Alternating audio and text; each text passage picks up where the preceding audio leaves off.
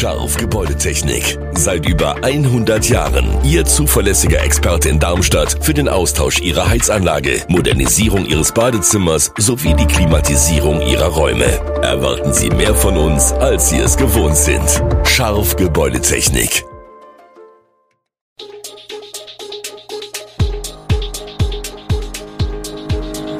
Gude, unser morgendliches News Update. Das Wichtigste aus Südhessen für Sie im Überblick. Guten Morgen aus Darmstadt an diesem 8. Mai.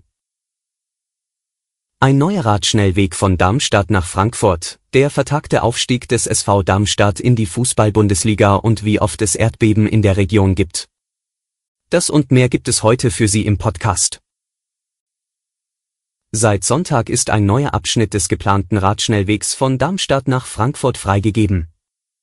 Der nächste Bauabschnitt ist derweil schon in Arbeit. Bis Jahresende, so die aktuelle Vorhersage, soll auch er fertig sein. So führt der Schnellweg immer näher an die Kernstadt heran. Die Freigabe des jüngsten, 520 Meter langen Stücks zwischen Bahnhof Wixhausen und Aumühle war begleitet durch den offiziellen Spatenstich für den Ausbau Richtung Aheigen. Dort wird das breite Asphaltband über den Mühlbach und dann bis zur Rampe an der Bundesstraße 3 geführt. Ab da wird die Stadt Darmstadt die alleinige Planung übernehmen. Zwei Routen sind ins Auge gefasst, die den Schnellweg dann durch die Stadt führen könnten. Einer entlang der Bahnlinie, einer entlang der Frankfurter und Heidelberger Straße. Damit geht der Ausbau in und um Darmstadt deutlich schneller voran als auf den übrigen Abschnitten im Norden zwischen Frankfurt und Langen. In Frankfurt-Sachsenhausen, nördlicher Zielpunkt des Schnellwegs, ist noch kein einziger Meter asphaltiert. Rund 1700 Anwohner in Darmstadt bekommen eine neue Anschrift. Seit Dienstag ist der Umbenennungsakt für sieben Straßen und einen Platz, der Namenspatronen insbesondere wegen Verstrickungen in das nationalsozialistische Regime als historisch belastet gelten, auch technisch vollzogen. Die mit orangenen Querstreifen durchgestrichenen alten Namen sowie die neu angebrachten Straßenschilder machen dies sichtbar. Für Anwohner, Gewerbetreibende und Vereine beginnt nun die Phase, ihre neue Anschrift auch in amtlichen Dokumenten hinterlegen zu lassen. Hierfür werden sie per Schreiben vom Bürger- und Ordnungsamt informiert, inklusive Übersicht mit den wichtigsten Fakten. Dokumente, die mit der amtlichen Adressänderung im Zusammenhang stehen, bleiben für Bürger und Unternehmer gebührenfrei. Nicht übernommen werden sogenannte Etikettierungskosten von Gewerbebetrieben. Für neue Briefbögen, Werbemittel oder Firmenschilder kommt die Stadt ausdrücklich nicht auf.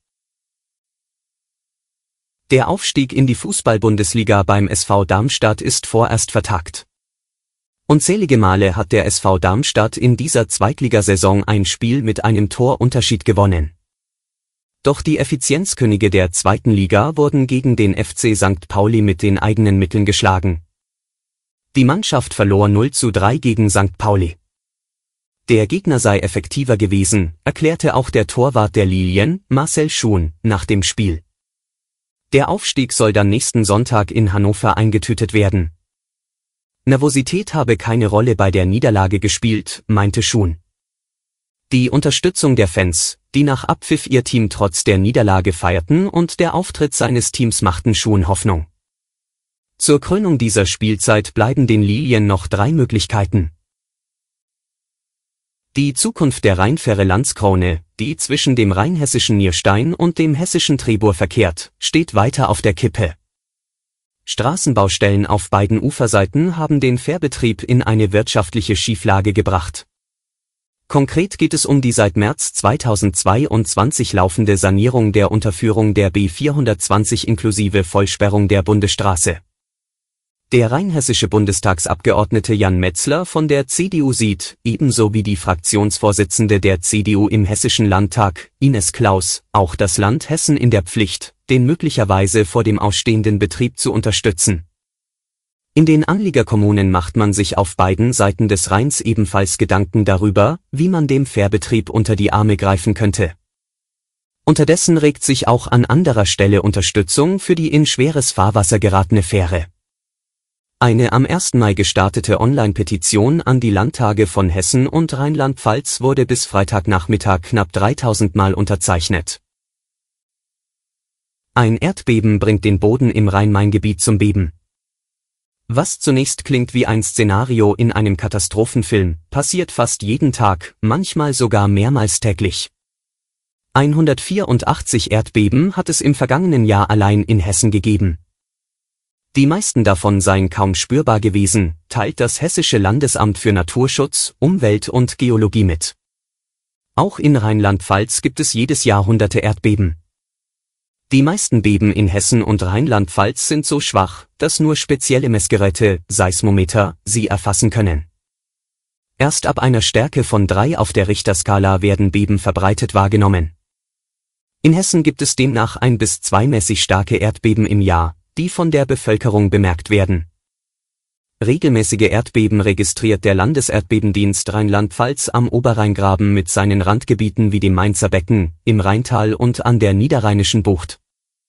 Die afrikanische Erdplatte drückt dort auf die Eurasische Platte.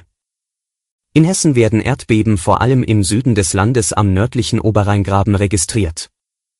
Im vergangenen Jahr lag der Schwerpunkt der tektonischen Aktivität östlich von Bad Schwalbach im Untertaunus, an der Grenze zu Rheinland-Pfalz. Alle Infos zu diesen Themen und noch viel mehr finden Sie stets aktuell auf www.echo-online.de. Gute Südhessen ist eine Produktion der VAM von Allgemeiner Zeitung, Wiesbadener Kurier, Echo Online und Mittelhessen.de. Redaktion und Produktion die NewsmanagerInnen der VAM. Ihr erreicht uns per Mail an audio.vam.de.